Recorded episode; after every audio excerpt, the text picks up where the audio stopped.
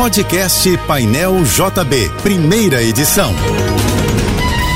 Fique agora com as principais notícias desta manhã. Oferecimento Assim Saúde. Hospitais, clínicas, exames e mais de mil consultórios. Ligue 2102-5555. Universidade de Vassouras, formando o profissional do futuro. Acesse univassouras.edu.br. O Centro Histórico do Rio começou a receber uma parte do conjunto de 300 luminárias centenárias que foram restauradas.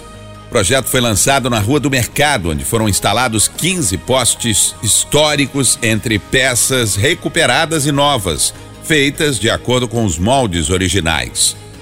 A entrega aconteceu ontem à noite, dentro das celebrações pelos 458 anos de fundação da cidade do Rio.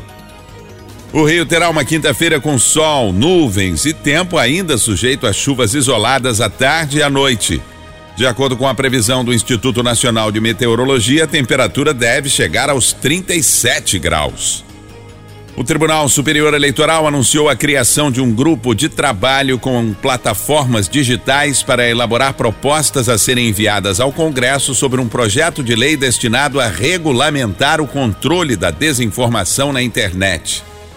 O TSE informou que a sugestão para criar o grupo de trabalho conjunto partiu do presidente da Corte, ministro Alexandre de Moraes. Houve uma reunião ontem no edifício sede do Tribunal Superior Eleitoral em Brasília com representantes das plataformas digitais TikTok, Twitter, Meta, Telegram, YouTube, Google e Quai. O grupo aproveitou para informar ao ministro sobre as ações das mídias para impedir a replicação de notícias falsas pela internet, as chamadas fake news. A cidade do Rio de Janeiro teve volume de chuva muito acima do esperado para fevereiro. Segundo o sistema Alerta Rio, o acumulado de 222,4 milímetros representa um aumento de 85% em relação à média histórica do mês, que é de 120,4 milímetros. Durante todo o mês de fevereiro, a capital fluminense registrou apenas seis dias secos.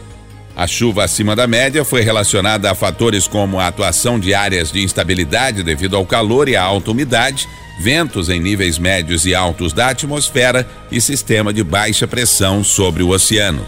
Já está valendo o novo modelo de autorização de residência em Portugal para imigrantes das nações que fazem parte da comunidade de países de língua portuguesa.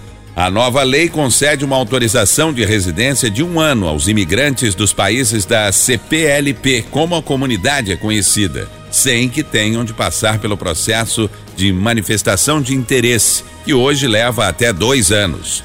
Com esse novo modelo de residência em Portugal, os imigrantes poderão trabalhar, se inscrever em cursos ou alugar imóveis de maneira legal.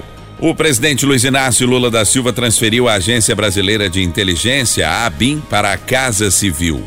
A mudança foi oficializada por meio de um decreto publicado no Diário Oficial da União de hoje. Antes, a ABIN integrava o Gabinete de Segurança Institucional, o GSI. O objetivo da alteração é desmilitarizar a agência responsável por informações estratégicas do governo federal.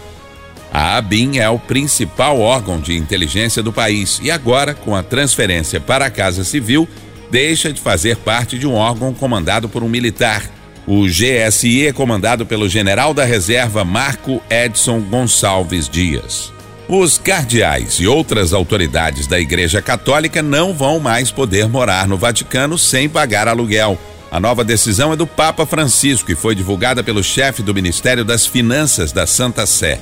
Segundo Maximino Caballero Ledo, devido ao atual contexto econômico, o pontífice ordenou a revogação das normas que permitiam a utilização gratuita ou em condições de favor dos imóveis pertencentes às instituições e organismos ligados ao Vaticano. Até agora, os cardeais que viviam em Roma e no Vaticano precisavam pagar somente taxas de serviços como água e luz. A medida provisória com o novo Bolsa Família foi assinada pela manhã pelo presidente Luiz Inácio Lula da Silva. O evento começou às 11 horas no Palácio do Planalto. Segundo o governo, o programa vai pagar 600 reais por família, mais 150 reais para crianças de até 6 anos de idade e 50 reais por cada dependente entre 7 e 18 anos. Equipes de resgate da Turquia retiraram um cachorro vivo de um prédio que desabou no país três semanas após o terremoto devastador que aconteceu no dia 6 de fevereiro. O tremor matou mais de 50 mil pessoas na Turquia e na Síria e destruiu centenas de milhares de edifícios.